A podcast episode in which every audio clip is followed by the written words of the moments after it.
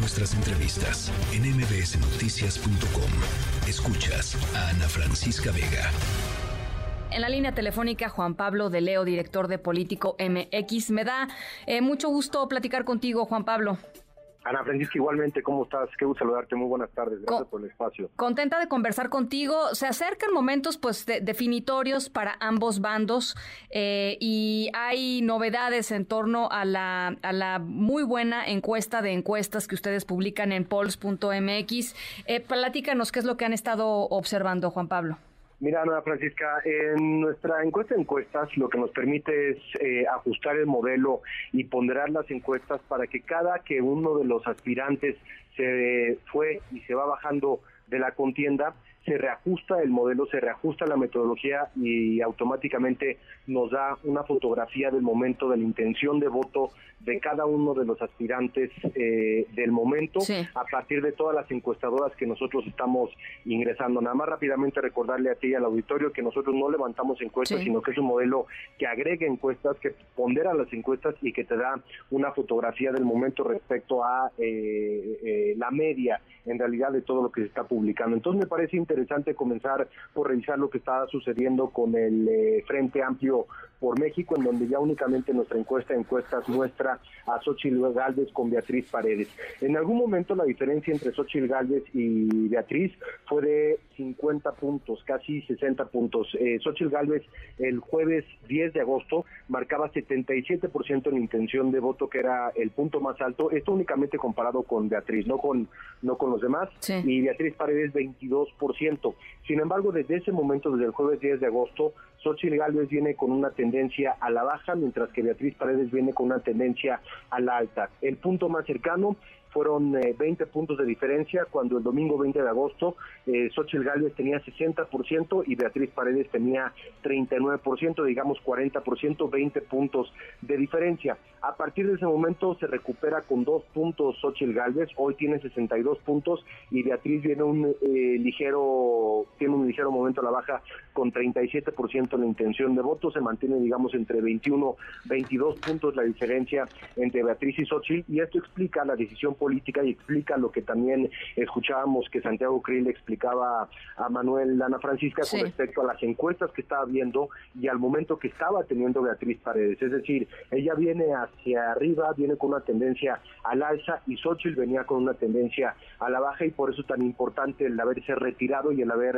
eh, eh, en un sentido político, apoyado ya la candidatura de Xochitl Gales. Pero hoy podemos decir que está a una distancia de 20 puntos la candidatura de la aspiración de, Beatriz Paredes eh, vis a vis la aspiración de Xochitl Galvez. Oye, y, estoy revisando los, las fechas este, contra la agenda política y de lo que nos damos cuenta es de que el jueves 10 de agosto, que es el día que tú nos dices que estuvieron más cerca eh, perdón, eh, empezó a subir eh, Beatriz Paredes, eh, fue el primer foro que hizo el, Frente Amplio por México y la tendencia desde ese día de Beatriz Paredes es hasta hacia arriba, terminando también, por supuesto, con el, tema de la declinación de Enrique de la Madrid, etcétera, etcétera. ¿no? es muy interesante, la verdad, cómo van empatando las fechas y o sea, lo que ha pasado con los números.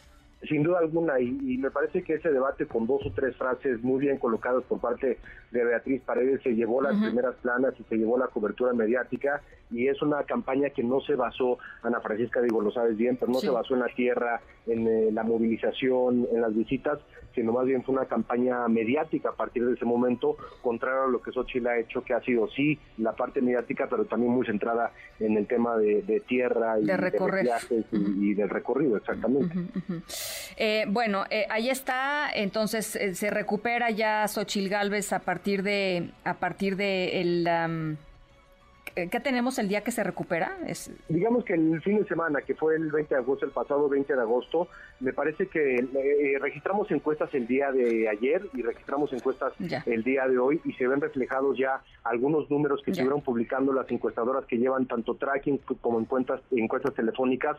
Yo esperaría ver las encuestas presenciales eh, si es que publican de aquí a que terminen con esta interna en el partido, pero básicamente yo creo que sí lo que hemos visto en estos dos días con respecto, primero a los rumores de Santiago Krill y luego ya la confirmación, se ve reflejado. Digo, a final de cuentas son dos puntos, pero lo que sí, lo que sí es interesante es que el descenso y la tendencia hacia la baja se detuvo de manera inmediata y recupera dos puntos y eso también es equivalente a lo que pierde Beatriz, Paredes. Y eso es lo que está sucediendo por lo menos en la parte de, la contienda del, frente. Ahora, ¿qué estás viendo eh, eh, en el lado de Morena y sus aliados? La cosa pues bastante estable, ¿no?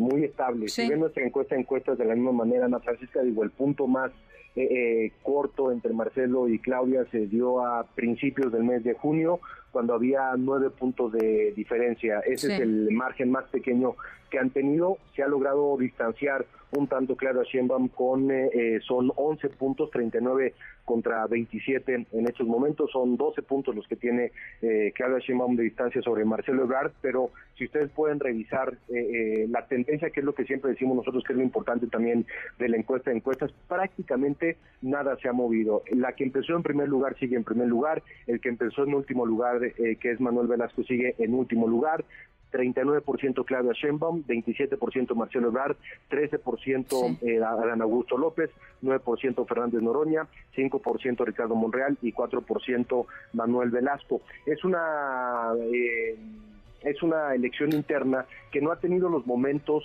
eh, que, por ejemplo, a Marcelo Ebrard le hubieran gustado. Tú lo decías hace unos minutos con respecto a lo que sucede a partir de un debate, a partir de un foro, a partir de una confrontación entre los candidatos. De pronto eso te puede dar mayor notoriedad. Y es lo que estaba buscando de alguna manera Marcelo Ebrard, que no se le ha dado. Ha buscado esta confrontación en los medios de comunicación, con conferencia de prensa, con videos en redes sociales, pero es una pelea que no le ha sido correspondida a nivel político por parte de Claudia Sheinbaum, porque sabe que su distancia y su eh, tendencia a lo largo de la elección ha estado muy segura y es lo que Marcelo Ebrard ha estado buscando. No le ha funcionado según las encuestas que nosotros vemos y él tiene el discurso con respecto a lo que sucede con las encuestas, las encuestadoras y el propio método, que déjame hacer un paréntesis en ese sentido. Hay que recordar que lo que nosotros estamos midiendo son las encuestas que levantan las encuestadoras con intención de voto. Sin embargo, tanto el proceso interno del Frente como el proceso interno de Morena no se van a ir por las encuestas que se publican y no es una intención de voto directo de una elección, sino que tiene sus propios métodos internos. ¿no? Eh, eso es una, eso es una muy importante, porque además, pues allá hay ponderaciones que realmente es, es, es imposible de medir, ¿no? Este, e imposible de retratar públicamente. O sea, son ponderaciones. Sí, tampoco no, son transparentes, no son abiertas. Este, entonces, nosotros en ese sentido nos deslindamos de que el resultado sea eh, el resultado que estamos viviendo, pero simplemente sí habla tanto de la de la relevancia mediática, la relevancia política y la intención de voto que levantan directamente las encuestadoras con la ciudadanía abierta. Ahora, una de las cosas que, que, se refleja en la encuesta de encuestas, en la poll of polls, es justamente ya cuando pones, ah, ya cuando pones a, digamos, a, comparar eh, el Frente Amplio por México con Morena y sus aliados y Movimiento Ciudadano, que hasta, la, hasta el momento sigue diciendo que va a ir solo para las elecciones del 24, es que efectivamente se ha ido cerrando eh, un poquito este, eh, la diferencia que había, que en algunos momentos pues era muy grande, entre Morena arriba y abajo, y abajo el frente, ¿no? Sí, el punto de, mayor distancia entre el primer y segundo lugar entre Morena y el Frente fue el jueves 3 de agosto, cuando Morena marcaba 61% la intención de voto, el Frente marcaba 29%, 2 a 1, la, este, 100% de, de, diferencia, eh, 200% de diferencia, 2 a 1 entre el primer y segundo lugar, y Movimiento Ciudadano se ha mantenido entre el 12 y el 8%, pero a partir de ese día, a principios del mes de agosto, comenzó a subir la intención de voto para la alianza del Frente eh, por México, hoy tiene 35%, Morena y sus aliados también, PT y el Partido Verde tienen 54% y Movimiento Ciudadano se queda en 9%. Esa es la revisión, Ana Francisca, de las alianzas, pero también tenemos la medición por los partidos. Y si nos vamos a la medición por partidos, Morena tendría una intención de voto de 52%, el PAN 23%, el PRI 9%, Movimiento Ciudadano 5%, Partido del Trabajo 3%, eh, 2% se queda eh, el Partido Verde y el PRD y vemos ahí eh, la diferencia que hay en la aportación de, la intención de voto del PAN contra el PRI. El PAN aporta 23%, el, el PRI aporta 9%, el PRI tiene más del 90% negativos en, las encuestas que se están levantando con respecto a por quién nunca votarías o qué partido tiene la, peor percepción.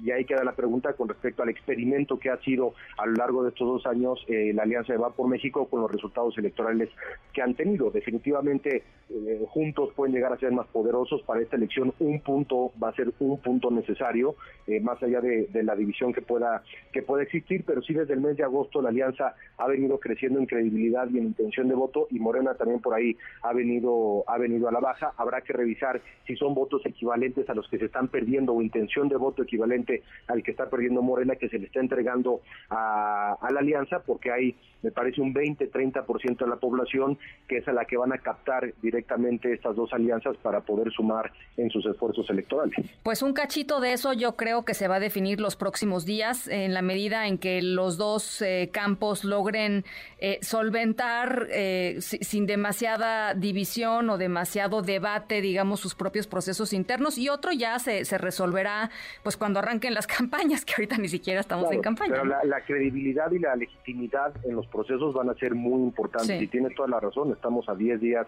eh, un poquito más para, para otros de que eso se defina y qué tanta legitimidad y credibilidad vayan a tener resultados a final de cuentas, sobre todo con un rompimiento como el que estás viendo en Morena, no digo rompimiento de que se vaya más celos, sino más bien con, con, eh, las denuncias públicas y las declinaciones y el, cierre de filas que estamos viendo en, la Alianza de Va por México. Bueno, pues ya, ya eh, falta poco para ir descubriendo qué va, qué va a suceder al respecto. Te agradezco como siempre muchísimo, Juan Pablo, y estamos en comunicación, estamos al habla. El agradecido soy yo. Un abrazo, Ana Francisca. Juan Pablo, Juan Pablo de Leo, director de Político y de Pols MX. Pueden entrar a pols.mx y ahí pueden revisar todos los números. De verdad, es súper interesante. Es tan interesante que te puedes pasar horas ahí picándole a las, a las encuestas y a las cosas para ir viendo las mediciones. En fin, eh, realmente muy interesante. Y nada más para cerrar el tema, lo que decía Juan Pablo. Eh, eh, Marcelo Brad lleva toda esta, pues no es ni pre-campaña, pero todo este tiempo, digamos, de recorridos, em, ya en, formalmente tratando de buscar la candidatura presidencial, pues eh, intentando debatir de alguna manera o que pase algo que mueva el tablero y que le permita a él dar el salto. Eso frecuentemente sucede, por ejemplo, en debates. Como no hay debates entre Morena y, sus aliados, ¿no? Con los aspirantes, pues eh, Marcelo ha intentado diversas estrategias estrategias eh, pues todo muy muy cuidado. Eso es lo último que ha intentado Marcelo Ebrard. Sacó este spot, me parece que hoy en la mañana. Eh, hoy en la mañana es que es que sacó este spot. Vamos a escuchar eh, cómo plantea, digamos, Marcelo esta pues esta pelea entre él y Claudia Sheinbaum. Faltan seis días para decidir el futuro de la cuarta transformación. Hay dos formas de entender el futuro de la cuarta transformación. Unos piensan que ya llegamos que aquí hay que quedarse, defender lo que ya se logró. En cambio yo creo que esto apenas comienza. Hay más. Hay que construir el siguiente nivel. Más tecnología, más empresas, más prosperidad. Yo creo se sentaron las bases para un México mucho más grande. Faltan seis días para decidir el futuro de nuestra nación. ¿Qué quieres para México? O nos quedamos aquí o vamos por más. O Claudia o yo. Mejor Marcelo. MBS Noticias.